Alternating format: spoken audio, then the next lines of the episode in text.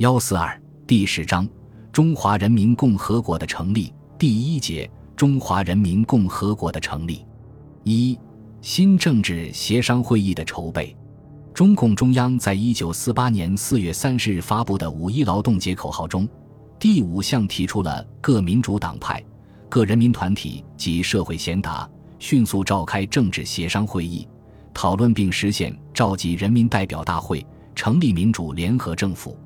各民主党派纷纷发表声明，响应中共中央的号召。是年秋，原在国民党统治区的一批民主人士开始进入解放区，酝酿成立新政协。辽沈战役胜利之后，新政协成立的条件趋于成熟。一九四八年十一月二十五日，在哈尔滨，中共中央由高岗、李富春为代表，同民主党派人士沈钧儒、谭平山、张伯钧。蔡廷锴、王绍傲、朱学范、高崇敏、李德全等几次商谈，达成了关于召开新的政治协商会议诸问题的协议。协议商定，由中共及赞成中共中央五一口号第五项的各主要民主党派、人民团体及无党派民主人士计二十三个单位的代表组成新政协筹备会，其任务为负责邀请参加新政协的各方代表人物。负责起草新政协的文件，负责召开新政协的正式会议。新政协召开的时间定在一九四九年，具体日期及地点由筹备会决定。协议商定新政协应讨论和实现的有两项重要问题：一为共同纲领问题，一为如何建立中华人民民主共和国临时中央政府问题。筹备会原定在哈尔滨召开，但革命形势发展很快。解放军迅速包围了平津地区，许多民主人士直接去了当时中共中央所在地的河北省平山县。北平和平解放后，进入东北的民主人士也转赴北平。一九四九年三月五日到十三日，中共七届二中全会在西柏坡召开。毛泽东在报告中指出，召集政治协商会议和成立民主联合政府的一切条件均已成熟，一切民主党派。人民团体和无党派民主人士都站在我们方面。他预计说：“我们希望四月或五月占领南京，然后在北平召集政治协商会议，成立联合政府，并定都北平。”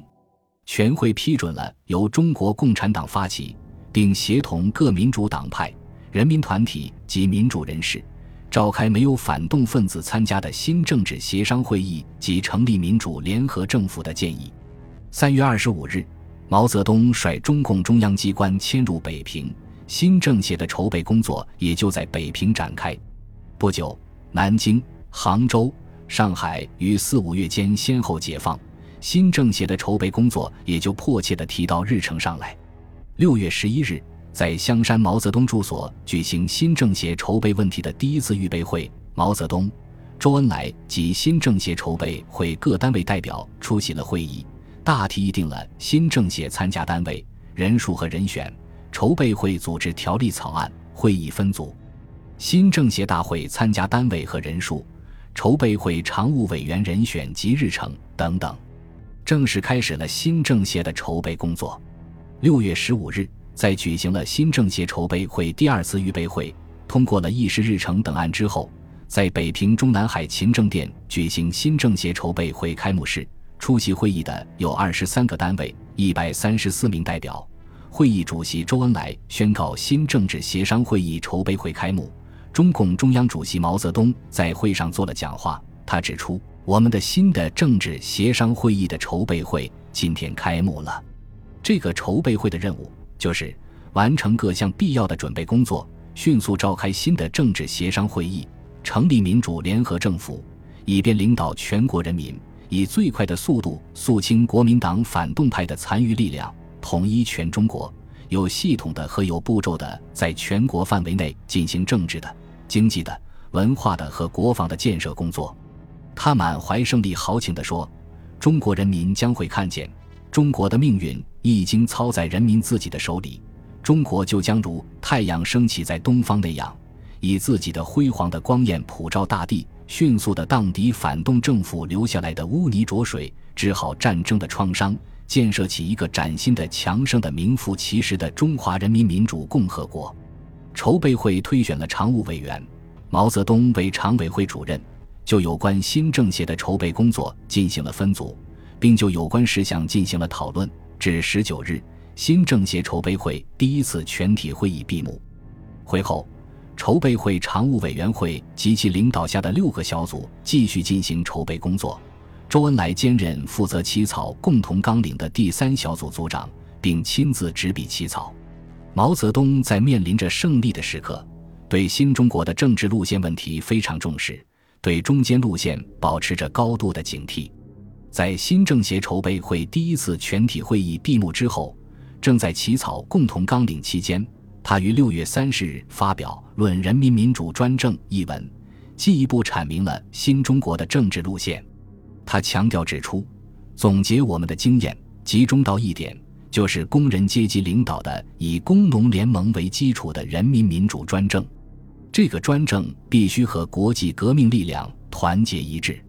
这就是我们的公式，这就是我们的主要经验，这就是我们的主要纲领。他阐述了近代中国走过的道路，指出资产阶级的共和国，外国有过，中国不能有。因为中国是受帝国主义压迫的国家，唯一的路是经过工人阶级领导的人民共和国。因此，毛泽东郑重表明了一边倒的路线：中国人不是倒向帝国主义一边，就是倒向社会主义一边，绝无例外。骑墙是不行的，第三条道路是没有的。我们反对倒向帝国主义一边的蒋介石反动派，我们也反对第三条道路的幻想。这篇文章和在中国共产党第七届中央委员会第二次全体会议上的报告一起，构成了中国人民政治协商会议共同纲领的理论基础和政策基础。当时，在司徒雷登和毛泽东、周恩来之间传话的陈明书，于七月十日以备忘录的形式向司徒解释说：“一边倒这个术语指的就是政治路线，它绝不能被误解为有依赖别人的意思。”陈明书本人在上海解放以后写作并印刷了《论国共在合作》一文。他认为，现在革命的领导虽然是工农阶级，革命的先锋虽然是共产党，但是任何一个参加革命的阶级，仍旧应该保持他们本身的利益和立场。这些自由、权利及政治地位，在有党方面必须真诚地尊重与承认。显然，他当时对人民民主专政还不理解。不过，这本小册子在朋友的劝告下没有散发。他给司徒的备忘录，则是他到北平和毛泽东、周恩来长谈之后的体会。确实，美国方面正在中国活动，形成第三种力量。据俄罗斯联邦外交政策档案馆资料，一九四九年六月间，司徒雷登就授意他在文化界和工商界的中国朋友，深入到新的国家机关里面。然后具有巩固的地位，并采取一切措施，以便影响中共的政策，使他对于美国不那么危险，而共产党人本身也变得温和起来。一九四九年十一月十七日，新中国的外交部副部长、中共社会部部长李克农在同苏联大使罗申的谈话中通报说，目前，美国的情报中心已从驻华的美国大使馆转移到了香港。美国人在那里成立了专门的远东问题研究委员会。这个研究委员会在自己的骨干面前，以及在向中华人民共和国派遣的特务面前，提出的首要任务：破坏中苏之间的友谊。美国特务的主要干部来源于在美国、日本、菲律宾和其他国家的华侨，以及在国外的中国留学生。作为潜在的基础，美国人在那里能够招募到自己的特务。同时，参加中华人民共和国政府的民主党派的右翼活动家，例如罗隆基、张东荪和其他人，也在被关注。八月五日，美国国务院发表了中美关系的白皮书。毛泽东针对白皮书的观点发表了一系列文章，批判白皮书中宣扬的民主个人主义。他指出。有一部分知识分子是美国国务卿艾奇逊所说的民主个人主义的拥护者，他们的头脑中还残留着许多反动的极反人民的思想，但他们不是国民党反动派，他们是人民中国的中间派或右派。他要求先进的人们用善意去帮助他们，批评他们的动摇性，教育他们，争取他们站到人民大众方面来，不让帝国主义把他们拉过去，叫他们丢掉幻想，准备斗争。在政治路线上，毛泽东做了一系列的阐述，已经不容任何的犹豫和动摇。八月十三日，黄绍竑等四十四人在香港发表题为。我们对于现阶段中国革命的认识与主张的声明，我们应该彻底觉悟，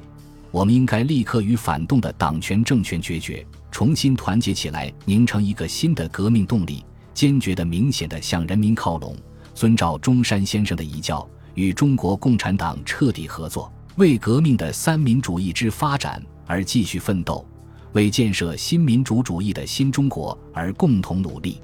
对于这个声明，上海《大公报》上于八月十七日发表短评，拿出行动来，认为他们虽有进步，但思想尚有问题。他们是准备与共产党彻底合作的，不是要接受共产党领导的。